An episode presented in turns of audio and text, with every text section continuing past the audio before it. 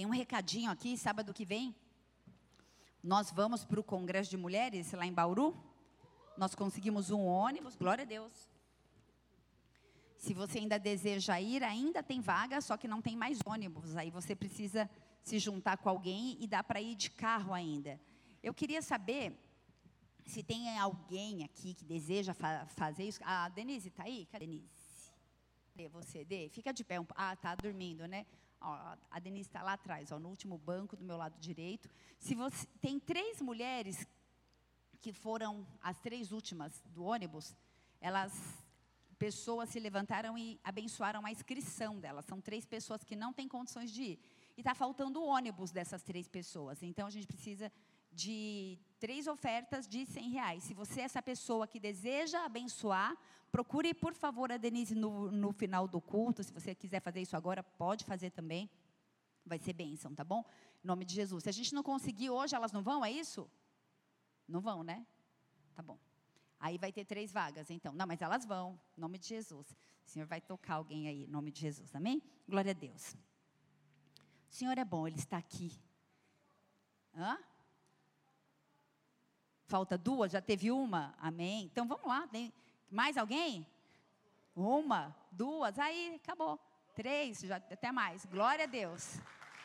Procura a Denise lá no final, tá bom? Glória a Deus. Essa é uma igreja próspera, abençoada. Que bênção poder fazer isso. Pode ter certeza que as três irmãs que vão, vão ficar muito gratas. Glória a Deus. O relógio profético está se movendo, sim ou não? O relógio profético está se movendo. E nós temos assistido pela televisão a guerra entre Israel e Palestina. Não sei quantos têm acompanhado, mas se você tirar de lado e eu ficar com a, a como que chama isso aqui, Fabi? Papada, aparecendo. Glória a Deus. A gente tem assistido, estou brincando, viu, Renan? Nem ligo, ligo sim. Ah, nós temos assistido pela TV a guerra entre Israel e Palestina. E a gente tem visto quantas coisas têm acontecido, quantas crianças, quantas pessoas estão morrendo. Nesse exato momento, é estranho, né, a gente pensar nisso, que nesse exato momento tem gente morrendo por causa de uma guerra. E o que, que essa guerra influencia na minha e na sua vida? Estava ouvindo agora no carro, quando estava no trânsito ali, da, ó, fala trânsito em Ribeirão, né? Ali na, em frente à IEQ, ali no farolzinho, ali na rotatória do, do Tonim. Estava ouvindo no rádio falando sobre a faixa de Gaza, que tem mais ou menos uns 40 quilômetros, está sendo tomada com mais de um milhão de pessoas emigrando dentro do país. Eu falei, meu Deus, como que, que, que vai acontecer naquele lugar? E o Egito está reforçando toda a, a fronteira porque eles estão com medo de uma invasão. Ou seja, talvez nós estejamos mais prestes a ver uma guerra explodindo do que a gente possa imaginar. E talvez a pergunta seja, mas está tão longe, né? O que, que isso vai influenciar de alguma maneira a minha ou a sua vida? E para explicar um pouquinho, para contextualizar, porque isso faz muito sentido para nós, eu vou discorrer aqui um pouquinho de história. É, hoje é dia dos professores. Quem tem, tem algum professor aqui? Feliz Dia dos Professores para os professores que estão presentes. Então, vamos aprender um pouquinho em homenagem ao Dia dos Professores. Então, de onde vem a motivação dessa guerra? Esse é um conflito muito antigo e para explicar eu tenho que voltar lá no ano 132 depois de Cristo. O Império Romano ele dominava essa região que hoje é conhecida como Israel e havia um líder judeu chamado Bar Kokhba e ele liderou uma revolução contra Roma entre os anos de 132 e 135 depois de Cristo. Só que essa revolução ela foi reprimida pelo imperador Adriano e como retaliação, Adriano ele expropriou as terras dos judeus e enviou os judeus para muitos lugares. Muitos foram exilados e eles, esses povos judeus que foram expatriados, eles foram substituídos por descendentes de antigos cananeus. Então, eles renomearam a região como Síria-Palestina. Na verdade, Palestina em latim era uma forma de PC em, em hebraico, que significa filisteu. Isso significa, então, terra dos filisteus. Então, essa região passou a ter mudanças frequentes de controle. Na verdade, nunca existia um país chamado Palestina. Foi apenas o nome que o imperador Adriano deu na, naquela época. E deu-se início a trocas de governo, de domínio daquela terra. Depois dos romanos, vieram vários impérios ao longo dos séculos. Vieram os bizantinos, os persas, os árabes, os cruzados. O controle alternava entre cristãos e muçulmanos, isso a preço de sangue, a preço de guerra, até a época de Saladino. Em 1517, os turcos otomanos, eles assumiram o governo da terra de Israel, mantendo esse domínio até o ano de 1917. E após o primeiro colapso da Primeira Guerra Mundial, houve o Holocausto, vocês estão comigo? E essa região passou para o mandato britânico. E eles acreditavam que havia petróleo lá, então eles começaram a desenhar, mas não há, tá? Eles começaram a desenhar mapas e distribuir terras para líderes a fim de estabelecer um Estado judaico. Mas o mundo árabe, ele se opôs a essa ideia. Então, eles conclamaram a guerra, eles ameaçaram o início de uma guerra. Em 1917, houve a promessa do estabelecimento do Estado judeu. Eu já preguei aqui uma vez falando sobre a história, o que acontece com a contagem apocalíptica, com a contagem da vinda do, do, do, do final dos tempos, a, quando foi estabelecido Israel como Estado. Depois você procura lá no podcast essa palavra. Mas quando o, Estado judeu foi estabelecido, o mundo árabe se, ele se opôs em 1948, então a ONU criou o Estado de, de Israel e tentou dividir essa região, mas essa divisão nunca foi muito bem aceita. Então Jerusalém se tornou ponto de disputa, com Israel querendo sua capital, como Jerusalém, e os palestinos reivindicando a capital para a Palestina. Em 1967, Israel tomou das mãos jordanianas e estabeleceu então como Estado. Tem alguém aqui de 67? 57 anos? É dessa, é recente. A gente está falando de história e eu estou vindo lá, de, já estou há 57 anos atrás. Então, Jerusalém sempre foi alvo de conflitos sem resolução.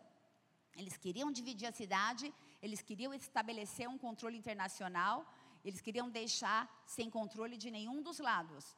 E nenhuma dessas propostas foi aceita até hoje.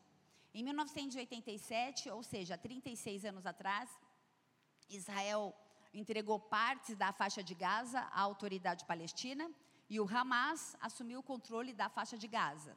O Hamas é um movimento islamista que ele tem um braço político e um braço armado.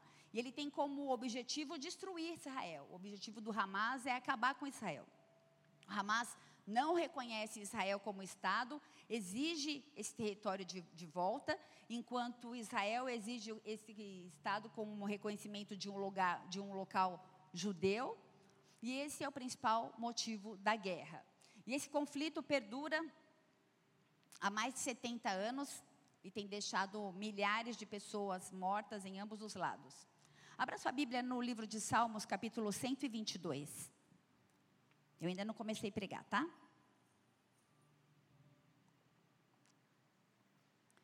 Diz assim a palavra: Alegrei-me quando me disseram: Vamos à casa do Senhor. Os nossos pés estão dentro das tuas portas, ó Jerusalém. Jerusalém está edificada como uma cidade que é compacta, onde sobem as tribos, as tribos do Senhor, até o testemunho de Israel, para darem graças ao nome do Senhor. Pois ali estão os tronos do juízo, os tronos da casa de Davi. Orai pela paz em Jerusalém. Repete comigo: orai pela paz em Jerusalém. Prosperarão aqueles que te amam. Aqueles que orarem por Jerusalém, aqueles que amarem Jerusalém, presta atenção à promessa: haverá prosperidade. Haja dentro dos teus muros prosperidade, dentro dos teus palácios. Por causa dos meus irmãos e amigos, direi: paz esteja em ti. E por da casa, buscarei o teu bem. Até aí. Nós temos vivido esses dias de guerra. São dias de guerra, são dias onde o Senhor nos convida a enchermos o nosso coração de compaixão, de amor, de entendimento. Sabe como Ruth, uma moabita, que falou assim para a sogra dela: O teu povo é o meu povo, e o teu Deus é o meu Deus. Porque nós somos estabelecidos como igreja nessa ação, nessa terra, nessa estação. Mas nós somos muito agraciados, porque a promessa não era para a gente. O Senhor está nos movimentando para orar por, por, por Israel, por, por Jerusalém. Posso ouvir um amém? Quando você estiver na sua casa, coloque esse povo em oração. Esse é um pedido do Senhor. Amém? O Senhor procura por intercessores, o Senhor procura por homens e mulheres que entrem na brecha, por homens e mulheres que tenham um discernimento, um entendimento histórico. A gente precisa, como corpo de Cristo, como igreja, nessa estação, entender o nosso papel, entender que o relógio profético está se movendo e que antes da chegada de um de avivamento, ele vai liberar uma estação de sinais, prodígio, de sobrenatural aqui no meio de nós, amém? É preciso que se levante um povo que ore, que chore, que clame. Pai, eu apresento a minha vida nessa noite. Se você puder, feche seus, a vida dos meus irmãos diante do teu altar. Nós colocamos a nossa expectativa em Ti. Nós queremos nos apresentar diante do teu altar na noite e apresentar Jerusalém. Que o Senhor possa ter misericórdia das pessoas que estão lá nesse momento. Move o nosso coração para que nós possamos ter compaixão. Nos livra do egocentrismo. Nos livra, nos, nos livra de perdemos o propósito da nossa existência, dos planos do Senhor. Nós queremos declarar, Deus, em nome de Jesus, que nós estamos aqui nessa noite porque nós queremos ouvir de Ti. Nós queremos ser uma igreja relevante, atuante nessa estação, com propósitos estabelecidos pelo Senhor, para restaurar, para curar, para ser um, um braço de acolhimento. Que as portas da igreja possam permanecer abertas em meio à guerra. Não apenas a guerra que está acontecendo lá do outro lado do mundo, mas a guerra que talvez eu e você possamos estar passando individualmente. Eu não sei como estão os teus filhos, que tipo de batalha eles têm travado, que tipo de guerra na mente, nas emoções financeiras, em suas saúdes, em seus relacionamentos. Mas levanta o ovo intercessor um povo que se compadece, um povo que ama, um povo que levanta suas mãos, que intercede, que chora, que clama por uma avivada, atuante, intrépida, santificada, com as vestes brancas, porque essa é a igreja que o Senhor vai voltar para restaurar. Uma igreja adornada, santificada. Por isso, olha para nós através da nós queremos aprender de ti. Nós queremos em nome de Jesus, Pai, que o Senhor possa dar ordem aos seus anjos a respeito desse lugar nessa noite, quantos forem necessários. Que haja liberdade para o Teu Espírito Santo fazer aquilo que lhe apraz. Que o nome do Senhor seja exaltado nessa noite. E que o Senhor possa me usar, eu diminua nada que eu sou, Pai. Vem nesse lugar, fala com a gente. De Jesus. Amém? Amém. Dê uma salva de palmas a Jesus.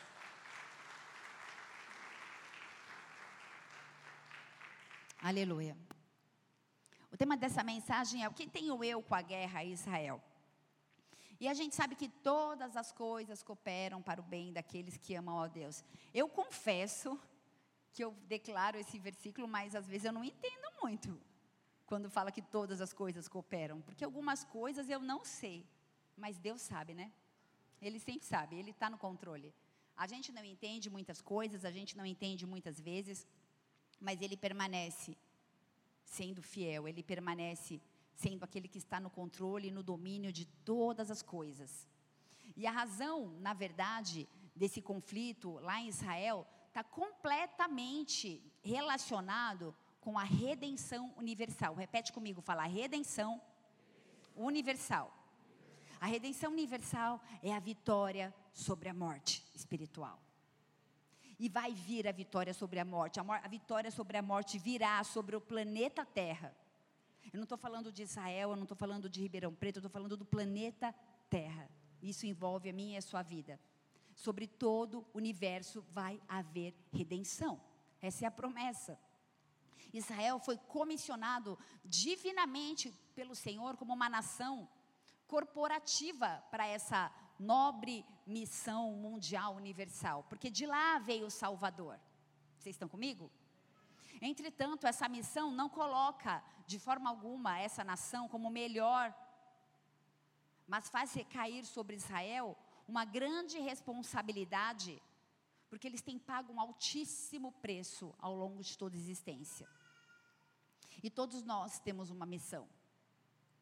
Eu gosto de falar sobre isso. Você já me ouviu pregar, você fala, essa pastora não fala outra coisa? Cada um tem uma missão, cada um tem um desenho, cada um tem um plano. Nós continuamos vivendo a história.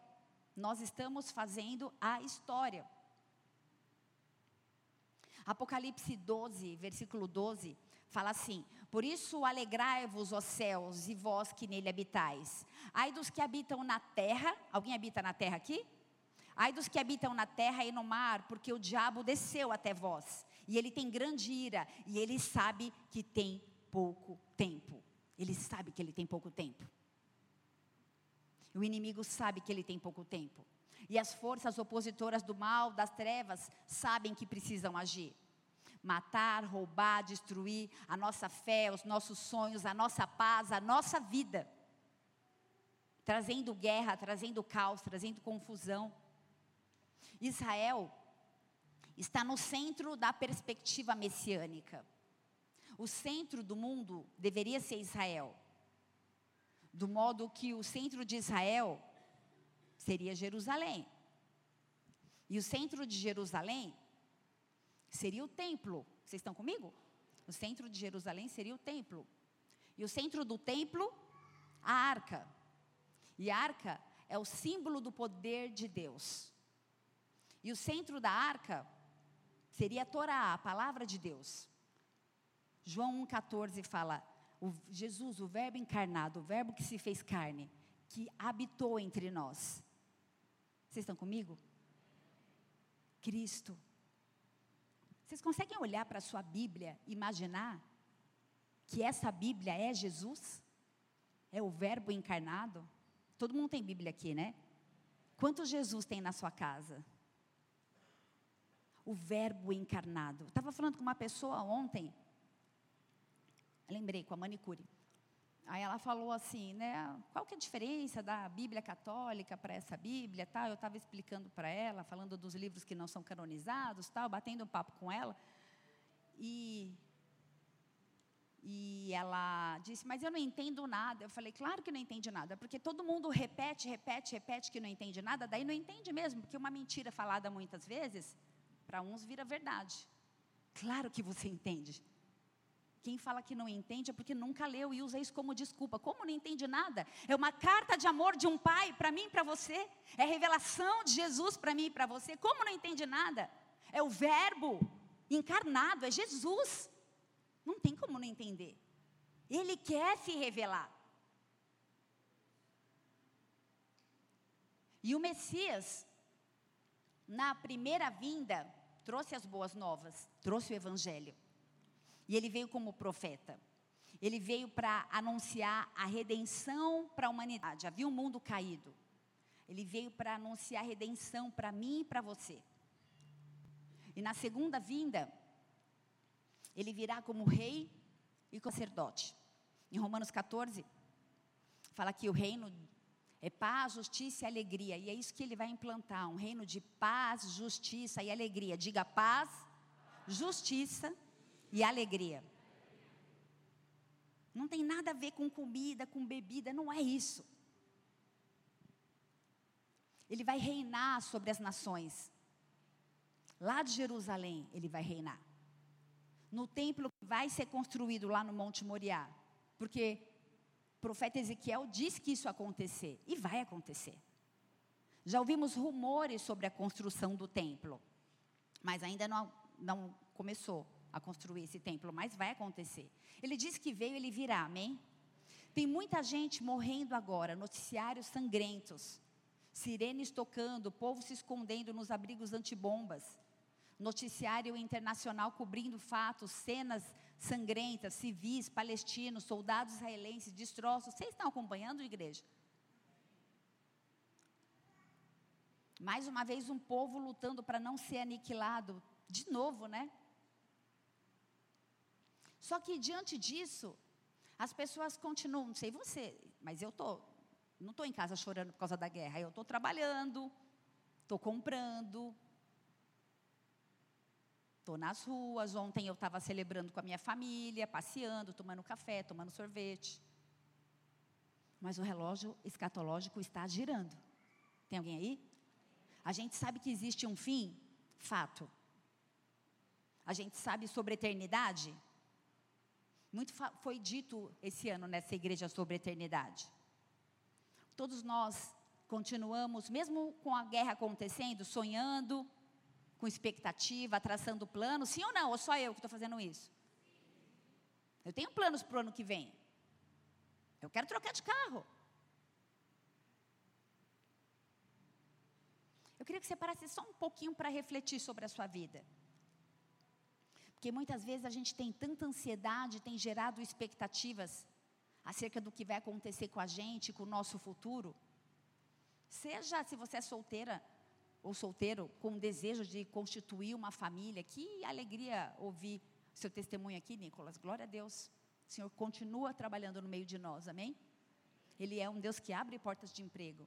Ele é um Deus que proporciona bons encontros. Ele é um Deus que cura enfermos. Ele é um Deus que restaura casamento. Ele é um Deus que traz provisão.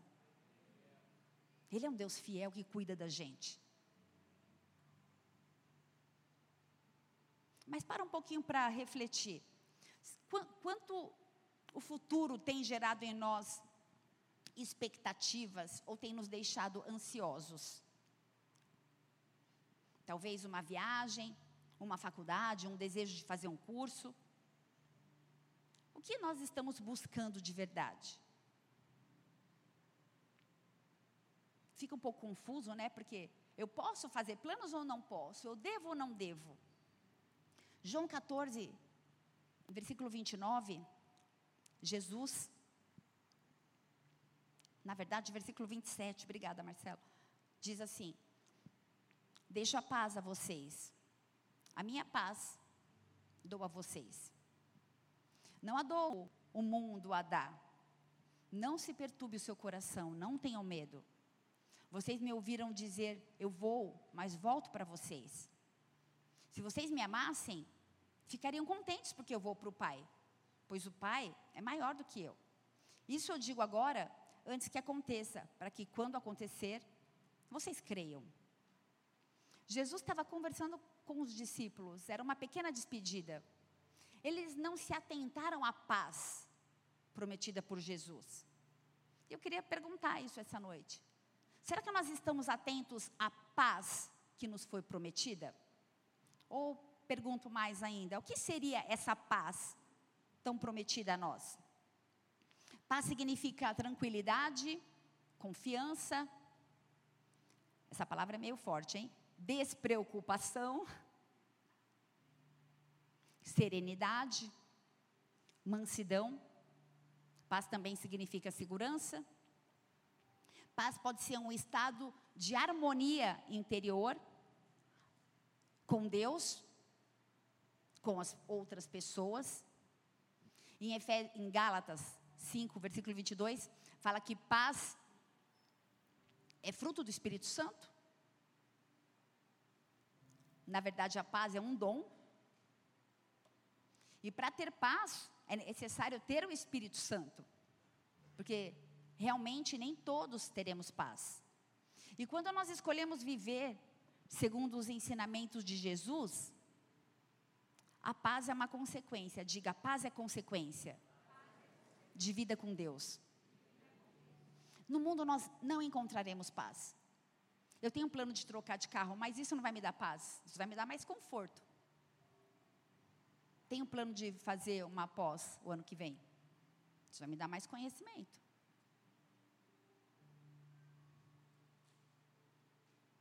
No mundo que nós estamos vivendo, nós não encontraremos a tão sonhada e almejada paz. Nós vivemos, nós viveremos, na, na verdade, apenas uma sensação passageira de bem-estar. Porque muitas vezes a paz que nós estamos acostumados, ela é advinda de uma situação quando vai tudo bem. Se temos um emprego, temos paz. Se alcançamos uma promoção, temos paz. Quando conquistamos algo muito desejado, temos paz. Mas eu não estou falando desse tipo de paz. Eu estou falando não de um tipo de paz condicional a momentos bons, a realizações do homem. Eu não estou falando de uma paz circunstancial e efêmera. O mundo geme por paz. Nós clamamos por paz em Israel. Eu não sei você, mas eu oro todo dia por paz na minha casa. Eu falo, Deus, que haja paz. Não deixa eu gritar com as crianças hoje, para ter um ambiente de paz. Tem mais alguém aí? Que tem dia que eu falo, meu Deus, que gritaria é essa? A gritaria sai de quem vos fala. Eu falo, meu Deus, o Espírito Santo aquieta a minha alma, sem gritar. Eu e você gememos por paz. Eu quero falar sobre como fica o nosso estado emocional quando ou o nosso estado de espírito, quando as coisas não são ou não estão favoráveis. Quando as coisas são contrárias anseios do, aos anseios do nosso coração. Como nós ficamos diante de sonhos frustrados. Quando nós ficamos, como nós ficamos quando somos contrariados. Será que a paz que foi prometida por Cristo, ela bate asas? Ela vai embora? Ou será que a gente consegue manter essa paz? Mesmo que as coisas não estejam muito bem de acordo com a nossa ótica. Porque todas as coisas cooperam para o bem daqueles que amam a Deus. Ainda que a gente não entenda. Tem alguém aí?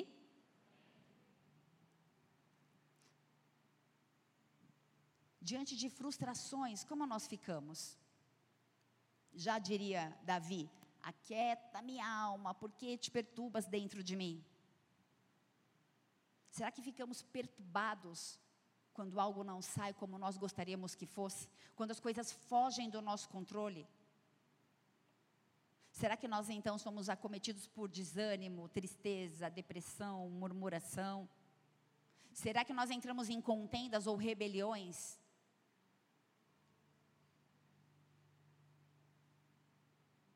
Será que nós ficamos aflitos? Quem já sentiu dor por falta de paz? Tinha uma época que a Fê, a pastora Fê de Franca, ela não estava com Cristo, e eu lembro que eu deitava na minha cama, e ela, ela não está aqui mais, agora eu vou falar. Ela ia para os baile funk, e eu ficava deitada na minha cama com dor na minha alma. Porque eu não tinha paz, eu não sabia se ela ia voltar, não sabia onde ela estava. Você também, né, mãe? A gente não sabia o que ia acontecer. Se ela ia voltar, se ela não ia voltar. Eu não sei quantos de vocês estão passando por situações parecidas.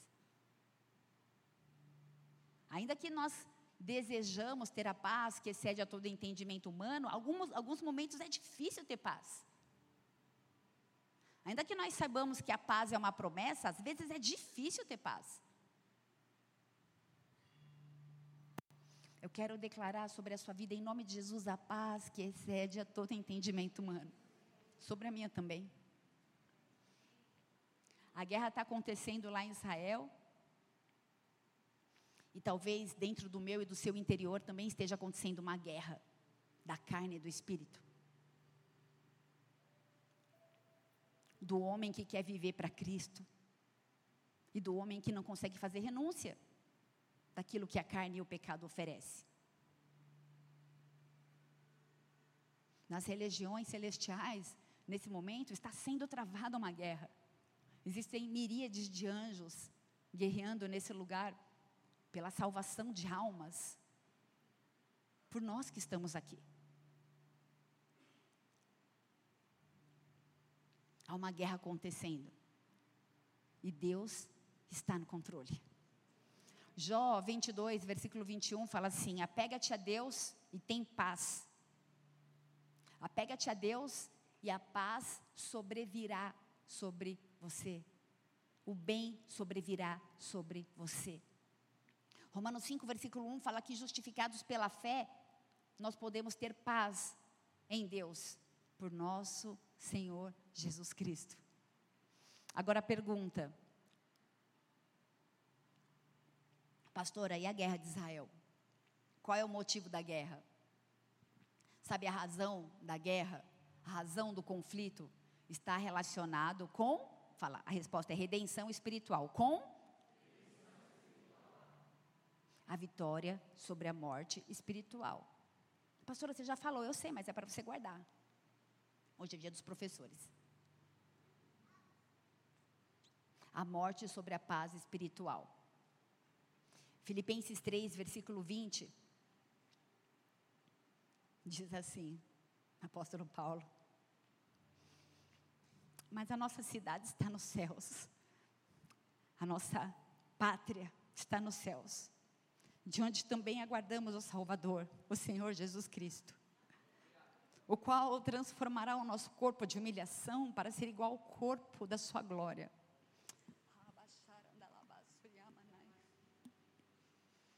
segundo a eficácia do poder que ele tem de até subordinar a si todas as coisas. E a nossa pátria está no céu. A gente precisa entender isso. A nossa pátria está no céu. Paulo resume aqui o clímax mais alto da redenção. A redenção está em andamento. Aquele que começou a boa obra há de concluir na minha e na sua vida até a vinda de Jesus. Em Atos 1, versículo 11, Jesus subiu ao céu. E a última mensagem dele, para mim e para você, foi que assim como ele subiu, ele voltará. Zacarias, o profeta messiânico, ele profetizou que Jesus voltaria no Monte das Oliveiras em Jerusalém. Ele vai voltar lá. Por isso a guerra é lá. Tem a ver comigo, com você. Porque ele vai voltar para nós buscar. Ele voltará das nuvens da mesma forma que subiu. Ele subiu em nuvens e ele vai voltar em nuvens. E ele subiu no Monte das Oliveiras em Jerusalém, e ele vai voltar lá, no mesmo lugar. E essa é a mensagem que deveria estar fixada nas nossas vidas. Ele voltará, ele virá. Isso é importante para mim e para você, porque isso precisa respaldar a minha e a sua paz. A nossa paz precisa ser respaldada que ele vai voltar para nos buscar.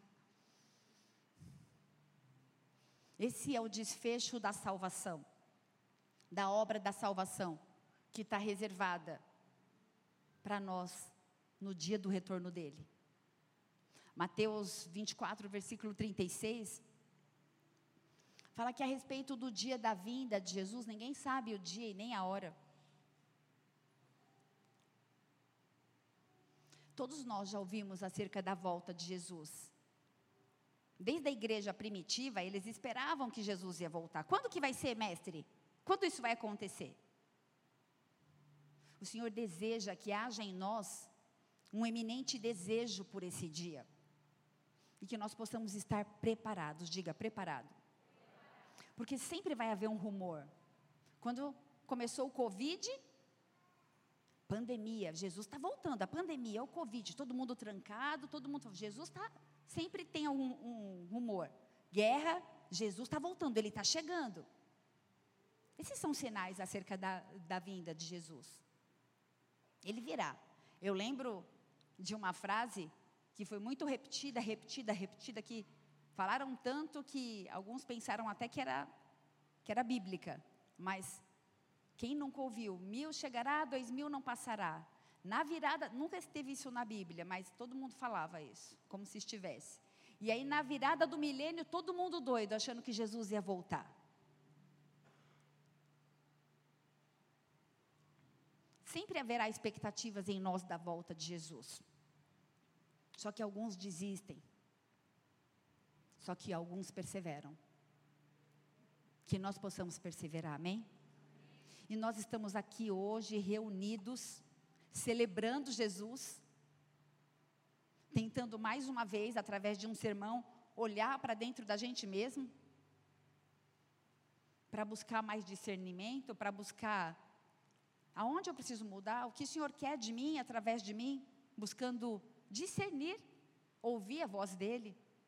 E esse é o processo da obra de redenção. Quando a gente olha para dentro, e quando a gente. Não sei se você pensa, eu penso, eu falo, ei, para mim mesma no espelho, tem tanta coisa para mudar, meu Deus. Tem tanta coisa para ser transformada. Só que a palavra fala que a gente precisa estar pronto. Porque a gente não sabe o dia. Só que isso também não quer dizer que a gente precisa desistir de fazer planos, de sonhar, de viver, de buscar adquirir essa paz em meio ao caos, enquanto aguardamos. No mundo tereis aflições, mas tem de bom ânimo. Eu venci o mundo. Nós lutamos do lado daquele que já venceu. A nossa pátria está no céu. Mas enquanto nós estamos aqui, nós precisamos ter paz para viver o processo de Deus em nós. Existe um processo de Deus para mim e para você, através de mim e de você. Olha para a pessoa que está do seu lado e fala assim: Ei, Deus tem planos para você. Filipenses 1, versículo 6. Estou certo de que aquele que começou a boa obra há de completá-la até o dia da vinda de Jesus. A salvação começou na sua vida e na minha também. 1 Coríntios 1, versículo 8, fala que ele vai nos confirmar. Ele está olhando para mim e para você. Ele também nos confirmará até o fim, para que sejamos irrepreensíveis no dia do nosso Senhor Jesus. Ele olha para você, ele te vê. Ele sabe o que tem tirado a tua paz. Ele sabe quais são as suas dores, quais são os seus medos, quais são as suas angústias. E Ele tem planos bons para mim e para você. Não são planos de mal, mas a palavra diz que são planos de paz. Ele tem planos de paz a seu respeito. Hebreus 9, versículo 28. Ele veio na primeira vinda para tirar o pecado. Assim também, Cristo, tendo oferecido uma vez por todas para tirar o pecado de muitos, aparecerá segunda vez, não para tirar mais pecados, mas para salvar aqueles que esperam por Ele. Deixa eu falar uma coisa: quando Ele voltar de novo, não vai mais ser tempo de santificação. O tempo de santificação é o tempo chamado hoje. Diga hoje. Quando ele voltar, não haverá mais tempo para santificação. Por isso eu e você precisamos estar prontos hoje. Preparados. Ele vai salvar aqueles que esperam por ele. Não existe meio crente, não existe meio santo. Seja o seu sim, sim, o seu não, não. Nunca vi tanto crente com boca suja falando palavrão. Nunca vi tanto crente viciado em novela, em pornografia. Nunca vi tanto pecado dentro da igreja. Esse é o tempo do arrependimento. Porque o tempo é agora. Vir na igreja e não mudar o comportamento não adianta nada. Esse é o tempo daquele que é santo, santifique-se ainda mais. Não tem mentirinha branca. O pai da mentira é Satanás. Quem mente é filho do diabo. Ei! Nós estamos brincando de igreja. Ele vai buscar aqueles que aguardam, porque a nossa pátria está no céu. A nossa expectativa está no Senhor, a nossa pátria está no céu. Em Hebreus 11, a gente conhece a galeria dos heróis da fé. A gente conhece a história de Abraão. Abraão, ele saiu da sua terra sem saber para onde ele ia. Ele só foi em busca de uma terra prometida. No versículo 9, fala que Abraão peregrinou na terra da promessa, em terra alheia, habitando em tendas. As nossas casas são tendas. Deus tem tratado tanto isso comigo para não me apegar. E olha que eu gosto de casa. Eu gosto de vaso, de planta, de jardim, de tapete, de cortina. Eu gosto de arrumar minha casa. Mas quando eu morrer, vai ficar tudo aí. Não estou te desafiando a não gostar dessas coisas. Eu ainda continuo gostando, está tudo bem. Só que a gente não pode perder o foco daquilo que é mais importante. Existem coisas que precisam ser primordiais na, nas nossas vidas. Abraão, ele peregrinou na terra prometida para alcançar a promessa. Deixa eu te falar uma coisa. Nós estamos peregrinando porque existe uma terra prometida para a gente. Existe um lugar preparado para mim e para você. Somos peregrinos aqui. A promessa de salvação e da eternidade é isso que Ele tem para mim e para você. 1 Coríntios 15 fala que nós, o apóstolo Paulo fala que nós seríamos os mais lastimosos, em outra versão fala infelizes. Se nós esperássemos algo em Cristo somente aqui, somente nessa estação, se nós olharmos para as nossas vidas somente nesse momento, deixa eu te falar uma coisa, é claro que existe um Deus que traz prosperidade, existe um Deus que traz intervenção, que traz cura, que traz cuidado, um Deus que tem propósitos para nós. Só que a gente não pode olhar para o efeito colateral como sendo o propósito. O propósito não é isso. O propósito é que a nossa pátria está no céu. O resto é lucro que vai vir. Tem alguém aí? Há um plano de salvação para mim e para a sua vida. Há um plano de redenção para mim e para a sua vida. Há um plano de paz para mim e para a sua vida. E esse tempo é hoje. 1 Pedro 1, versículo 9.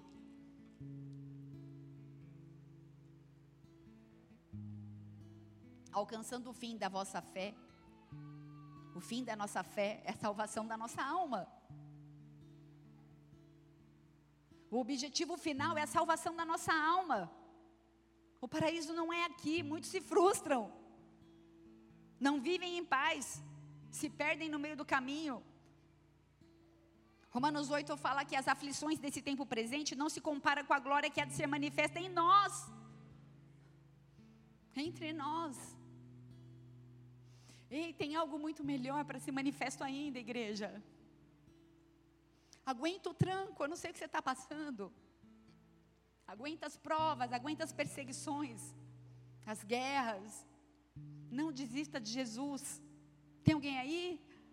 Muitos desistem. Porque esquecem de ser movidos pela esperança que Ele vai voltar. Ele vai voltar. 1 Pedro 2, versículo 11 fala sobre sermos peregrinos e forasteiros, nômades. Amados, peço a vocês, como peregrinos e forasteiros que são, que se abstenham das paixões carnais, que fazem guerra contra a alma.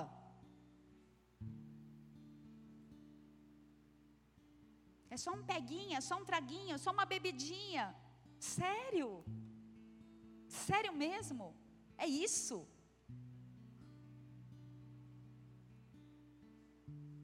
Se abstenham das paixões carnais que fazem guerra contra a sua alma. Esse não é o nosso lugar de permanência.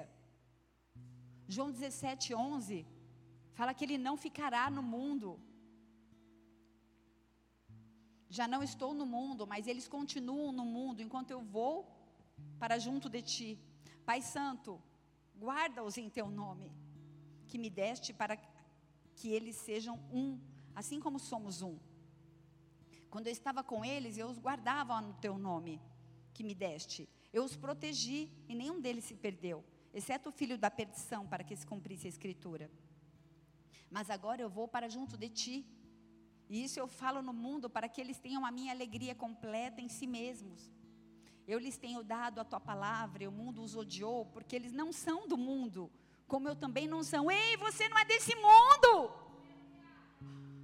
Não peço que os tires do mundo, mas que os guardes do mal. Eles não são do mundo, como eu também não sou.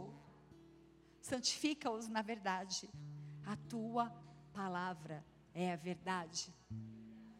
Conhecereis a verdade, a verdade vos libertará. Você quer viver libertação? Conheceis a verdade, seja liberto por Cristo. Não fique enraizado nessa terra, nós somos nômades, forasteiros. nós não vamos levar nada daqui. E hoje, muitos de nós respaldamos a nossa paz em tesourar nessa terra. Nós precisamos ser movidos pela eternidade, igreja. 1 Coríntios 7, versículo 30. E os que choram como se não chorassem, e os que folgam como se não folgassem, e os que compram como se não possuíssem, e os que usam desse mundo como se dele não abusassem, porque a aparência desse mundo passa. Não é aqui que nós vamos acumular riquezas, que nós vamos ter conquistas que nos darão paz e plenitude. A salvação está em desenvolvimento, existe um destino final preparado para todos nós. A nossa pátria não é aqui. As aflições do tempo presente não podem se comparar com a glória que está por vir. 1 Tessalonicenses 4, versículo 13 até o 18, Marcelo, por favor. Irmãos, não queremos que vocês ignorem a verdade a respeito dos que dormem, para que não fiquem tristes com os demais que não têm esperança. Dá só uma pausa aqui, volta, Mar.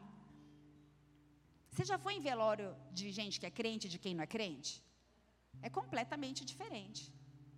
Porque o cristão, ele sabe que aqui eles estão dormindo e Jesus vai voltar e vai haver ressurreição. Mas quem não conhece Jesus, quer, vou mimar, quero ir junto, quer morrer, fica desesperado. A gente vai sentir saudade, a gente vai ficar triste, tá ok. Mas a paz precisa nos respaldar. Não queremos que vocês ignorem a verdade a respeito dos que dormem, para que não fiquem, dormem é sinônimo de morte, tá? Para que não fiquem tristes como os demais que não têm esperança. Pois se cremos que Jesus morreu e ressuscitou, assim também Deus, mediante Jesus, trará na campanha deles os que dormem, na, na companhia deles, os que dormem. E pela palavra do Senhor, ainda que lhe declaramos o seguinte: nós, os vivos, os que ficarmos até a vinda do Senhor, de modo nenhum precederemos os que dormem. Porque o Senhor mesmo, dada a sua palavra de ordem, ouvida a voz do arcanjo e ressoada a trombeta de Deus, descerá dos céus e os mortos em Cristo ressuscitarão primeiro. Aleluia. Depois nós, os vivos, os que ficarmos, estou falando de arrebatamento. A igreja nem sabe mais o que é arrebatamento. Você fala arrebatamento, a pessoa não. A gente precisa estudar a palavra. Está tá abrindo um curso. Gente, não se alimenta só do culto domingo. Você precisa de mais. Você não consegue ler na tua casa, vem no mergulhando, vem no panorama. Mas conhece a verdade se você quer ser livre liberto, transformado. Arrebatado juntamente com eles entre nuvens para o encontro com o Senhor nos ares. E assim estaremos para sempre com o nosso Senhor. Portanto, consolem-se uns aos outros com essas palavras. Nós ficaremos para sempre com Ele, Ele vai voltar para nos buscar. Essa é a promessa, essa, isso precisa respaldar a nossa paz. Nós precisamos viver uma vida leve, sem desespero, com a certeza, com a esperança que Ele vive. Por isso a gente pode crer na manhã. A nossa esperança, a nossa fé, a nossa paz é o Senhor Jesus. Nós vamos ressuscitar. Nós vamos ressuscitar. Esse é o desfecho da, da redenção.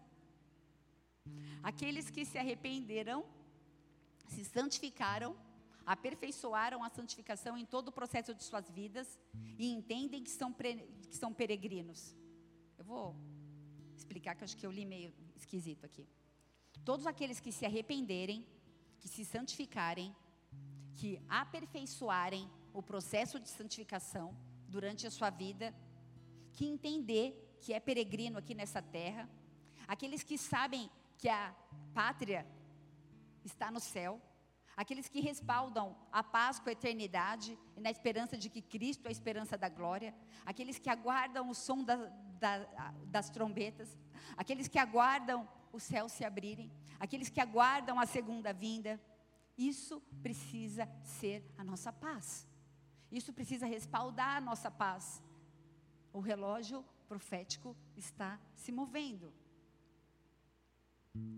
Por meio do sofrimento e morte de Jesus, ele pagou pelos pecados de toda a humanidade. O preço já foi pago. Sabe o que a gente precisa fazer? Nada. Só crer. Só declarar: Deus, obrigada por morrer por mim. É tão fácil que é estranho, né? Não tem que andar de joelho. Não tem que pagar promessa. Não tem que pagar para ninguém. O preço já foi pago. O preço já foi pago. Cada um de nós tem um preço, uma gota do sangue dele que verteu na cruz do Calvário. O preço já foi pago. Mas a bênção da redenção, ela tem uma condicional. Uma condicional sine qua non. O arrependimento individual. Não existe redenção para quem não se arrepende. Eu não estou falando de remorso. Não estou falando de lágrimas. Eu estou falando de conduta, de conversão. Eu ia para a direita, agora eu não vou mais, eu vou para cá. Eu pre... oh, vou fazer o contrário. Eu ia para a esquerda, eu vou para a direita. Acho que eu prefiro.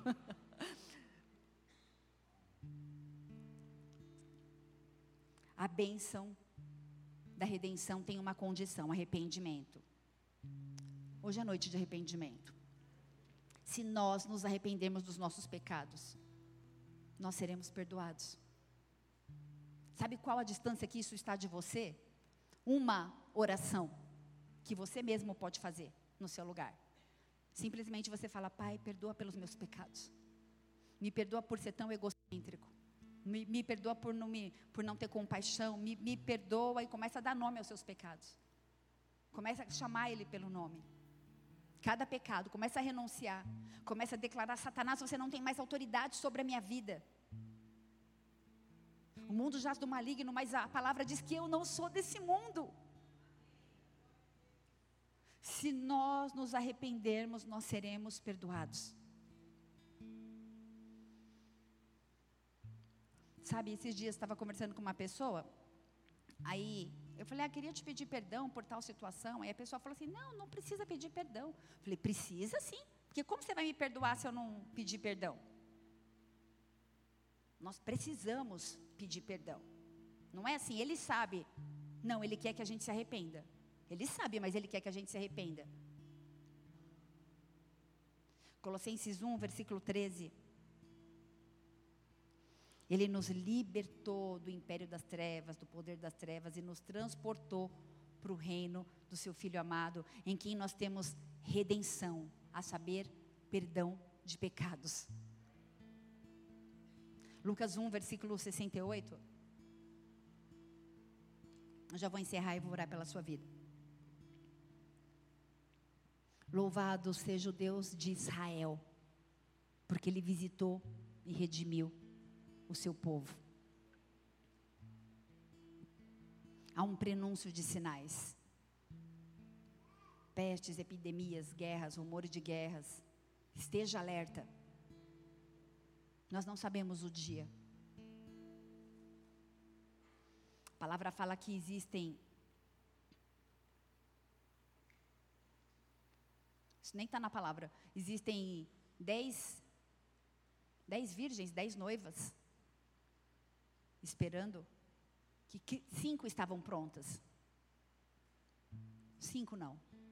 50% da igreja está pronta.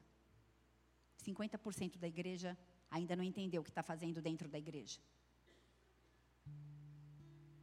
Você precisa tomar uma decisão de que 50% você quer fazer parte. Nem todo mundo que está na igreja é crente. E na igreja não significa absolutamente nada. Porque se a palavra não te transformar, é só um rolê de domingo.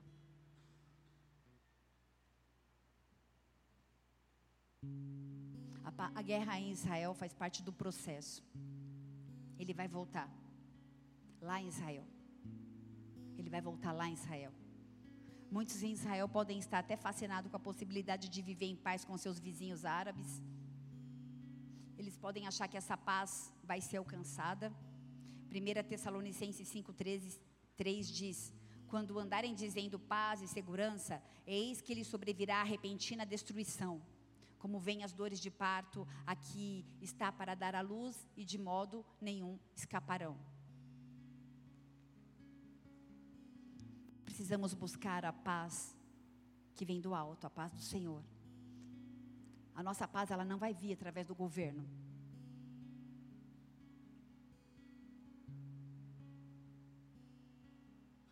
E apenas quando a gente entender, discernir todos esses acontecimentos pelo prisma espiritual, a gente vai começar a entender o que está acontecendo no mundo político, econômico, religioso todas as coisas cooperam para o bem daqueles que amam a Deus. Se não tivermos conhecimento de redenção, de salvação, de arrependimento, de perdão, de morte, de pecado, de ressurreição, de vida eterna, se não ansiarmos pela nova Jerusalém, o que nós estamos fazendo aqui? Cuidado para não ficar entusiasmado demais com a falsa paz que é pregoada nos dias de hoje porque essa paz leva à morte. Apocalipse 21, versículo 2.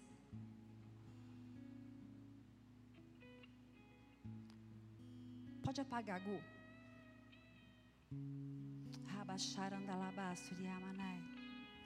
Aleluia. Então eu vi um novo céu e uma nova terra, pois o primeiro céu e a primeira terra tinham passado e o mar já não existia.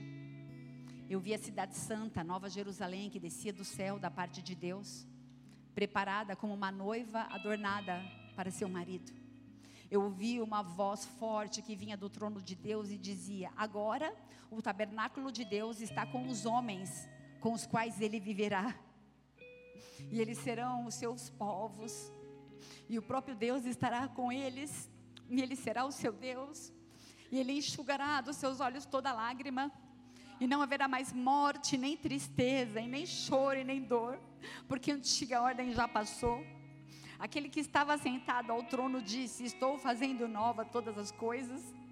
E acrescentou: Escreva isso, porque essas palavras são verdadeiras e dignas de confiança. E me disse ainda: Está feito, porque eu sou o Alfa e o Ômega, o princípio e o fim. A quem tiver sede, darei de beber gratuitamente da fonte da água da vida. E o vencedor, ele herdará tudo isso. E eu serei seu Deus, e ele será o meu filho. Mas os covardes, os incrédulos, os depravados, os assassinos, os que cometem imoralidade sexual, os que praticam feitiçaria, os idólatras e todos os mentirosos, o lugar deles será no lago de fogo que arde com enxofre. E esta é a segunda morte. 1 Coríntios 15, 53 fala: o grande desfeito da redenção é tragada foi a morte na vitória. Aonde está a morte, o teu aguilhão? Onde está o inferno, a tua vitória?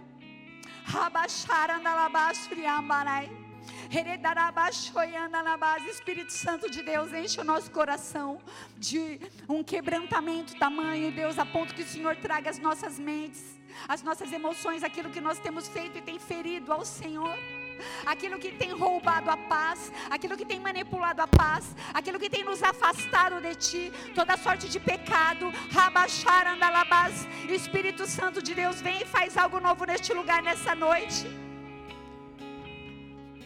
A nossa pátria está no céu. A sua pátria está no céu. Baixa sua cabeça, feche seus olhos. Rabashoyanda labastuyanda nai. Hadarabashoyanda labashui. Heranda labasteranda labastuyanda labas. Herianda labacheiranda labas. Espírito Santo. Espírito Santo. Espírito Santo, vem mais uma vez, assim como tem sido. Vem mais uma vez, assim como tem sido. Nós estamos com uma expectativa daquilo que o Senhor pode fazer no nosso meio. Nós estamos com uma expectativa sobrenatural, porque nós queremos ser tocados, nós queremos ser marcados, nós queremos ser aperfeiçoados, nós queremos ser aqueles que darão continuidade no aperfeiçoamento da salvação. Nessa noite, nós escolhemos nos separar do pecado, nós nos arrependemos dos nossos maus caminhos, em nome de Jesus. Nós vamos entrar no momento de adoração. Posso, posso pedir um favor? Pode apagar tudo.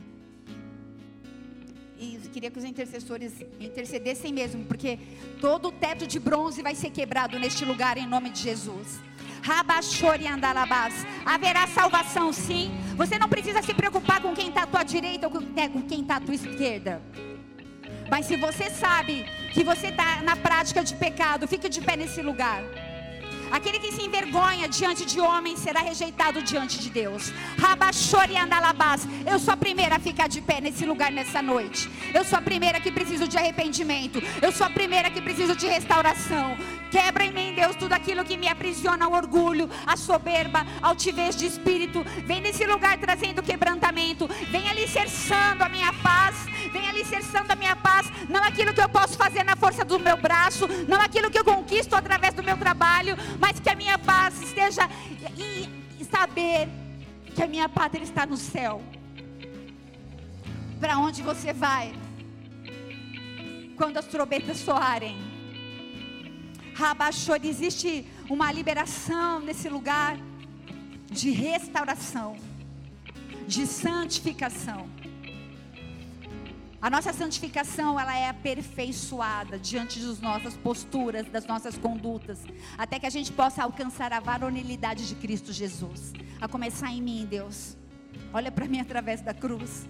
Perdoa os nossos pecados. Olha para essa igreja. Enquanto nós adorarmos, eu queria que você gastasse tempo orando por você mesmo. Peça perdão, se acerte, veja aquilo que o Espírito Santo falou com você durante essa mensagem. Use esse momento para se conectar. Você tem livre acesso ao trono da graça. Raba, o véu foi rasgado. Nós temos livre acesso à sala do trono. Vamos adorar o Senhor.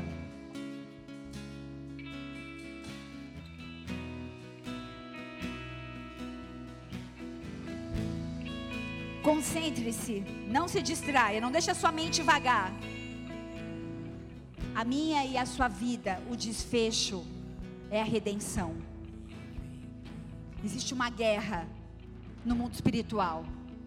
Assim como foi nos dias de Noé, os homens comiam, bebiam, se davam em casamento, mas de repente veio um dilúvio. Só que existia uma família trabalhando na arca. A arca representa a igreja nessa noite. Enquanto você espera, trabalhe. Rabachore andalabás. Desenvolva a salvação, a santificação.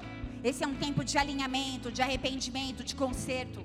Não viva a sua vida alheia aos planos de Deus. Ele virá quando a igreja estiver pronta para cumprir aquilo que foi designado para a igreja. Você é a igreja. Você é igreja adornada, igreja santificada. Faça a arca, trabalhe na arca enquanto espera. 2 Pedro 3 fala assim: visto que tudo será desfeito, que tipo de pessoas é necessário que vocês sejam? Vivam de maneira santa e piedosa, esperando o dia de Deus e apressando a sua vinda. Aquilo que eu e você fazemos enquanto esperamos vai apressar a vinda dele. E naquele dia os céus serão desfeitos pelo fogo. Cumpra a sua missão. Apresse a vinda do Senhor. Nós somos aqueles que cantamos Maranata, hora vem. Maranata, hora vem. Buscar a igreja adornada, a igreja santificada. O Espírito Santo está neste lugar. Você não pode sair daqui da mesma forma que você entrou. Deixa ele te tocar. O relógio profético ele está girando, se mova no profético. Talvez essa seja a sua última oportunidade. A gente não sabe o que vai acontecer daqui 10 minutos. Esse é o dia que o Senhor marcou para restaurar a sua vida e a sua história. Senhor, nós queremos clamar, Deus, pela manifestação da glória e do quebrantamento, de um espírito de arrependimento e de quebrantamento no meio de nós, de toda sorte de pecados, de toda sorte de vícios, tudo aquilo que nós temos trazido, alimentado na guerra da alma, da carne e do espírito. Nós queremos nos fortalecer na palavra Conhecereis a verdade, a verdade vos libertará. Que a palavra de Deus possa trazer santificação para as famílias aqui representadas, para cada lar, que haja arrependimento e que através do seu posicionamento você venha viver o melhor dessa terra ainda nessa estação ainda nessa estação, porque assim o nome dele vai ser exaltado através da sua vida e da minha vida também, para que você possa testemunhar e exaltar o nome de Jesus pra, pelas coisas que ele tem feito na, na sua vida ainda nesse tempo mas isso é efeito colateral. Prosperidade, cura, dons. Ele prometeu isso para sua noiva. Ele tem isso, essa é a promessa, dele para mim e para você. Eu e minha casa serviremos ao Senhor. São tantas promessas. Mas a nossa pátria está no céu. O mais importante é que nós não somos desse mundo. Ele tem planos para você. Se essa palavra de alguma forma falou com você nessa noite, se você deseja entregar a sua vida e reconhecer Jesus Cristo como seu único e suficiente Senhor e Salvador, faça isso, levante suas mãos e declare assim comigo: Pai, eu quero declarar. Eu quero declarar que eu reconheço. Que eu reconheço Jesus Cristo. Jesus Cristo como meu único. Como meu único. E suficiente. E suficiente. Senhor e Salvador. Senhor e Salvador. Eu declaro também. Eu declaro também que eu já fiz isso algumas vezes. Que eu já fiz isso algumas vezes. Mas eu não mantive a minha palavra. Mas eu não mantive a minha palavra. Eu não me mantive firme. Eu não me mantive firme. Eu não me santifiquei. Eu não me santifiquei. Eu não resplandeci a face de Jesus. Eu não resplandeci a face de Jesus. Através da minha vida. Através da minha Mas vida. nessa noite. Mas essa noite. Eu declaro. Eu declaro. Que eu entendi. Que eu entendi. O meu propósito. O meu propósito. É morar. É morar. No céu. No céu. Eu não sou daqui. Eu não sou daqui. Por isso, Senhor. Por isso, Senhor, eu me arrependo. Eu me arrependo dos meus pecados. Dos meus pecados. E reconheço. E reconheço Jesus. Jesus. Como meu Senhor. Como meu Senhor. Como meu Senhor. Como meu Senhor. Como meu Senhor. Como meu Senhor. Aquele que eu vou obedecer. Aquele que eu vou obedecer. E o meu Salvador. E o meu Salvador. Escreve meu nome. Escreve meu nome. No livro da vida. No livro da vida. Muda minha história. Muda minha história. Marca minha sorte. Marca minha em sorte. Nome de Jesus. Em nome de Jesus. Senhor, em nome de Jesus, sela pessoas nessa noite. Marca pessoas nessa noite. Estabelece propósitos, desígnios, planos, Senhor. Que haja salvação, que haja festa nos céus. E que o nome santo e poderoso de Jesus seja exaltado. Pode acender a luz. Dê uma salva de palmas bem forte a Jesus. Porque Ele vive, porque Ele reina, porque Ele está na casa. Maranata, Maranata, Maranata. Ora vem Jesus, ora vem Jesus. Aleluia. Aleluia. Aleluia. Se você está nos visitando antes de ir embora, eu queria te fazer um pedido. Tem alguém do Boas-Vindas? Alguém do Boas... Aqui. Por favor, antes de ir embora, se você puder, deixe seu telefone. Essa é uma forma de nós apresentarmos a programação da igreja para você, te convidarmos para fazer parte de uma célula, de fazer parte dessa família em nome de Jesus. Amém? Nós queremos é, te receber, te abraçar. Não fique sozinho. Amém? Glória a Deus. Levante sua mão bem alto. Diga assim: se Deus é por nós, quem será contra nós?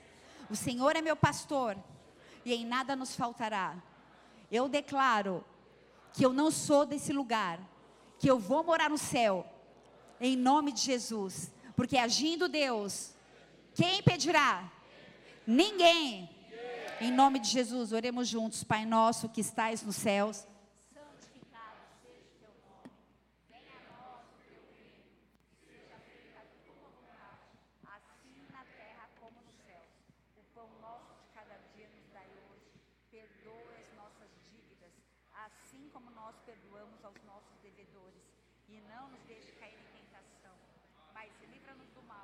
Porque teu reino, o poder e a glória para sempre. Amém. Aleluia, aleluia, aleluia, aleluia, aleluia.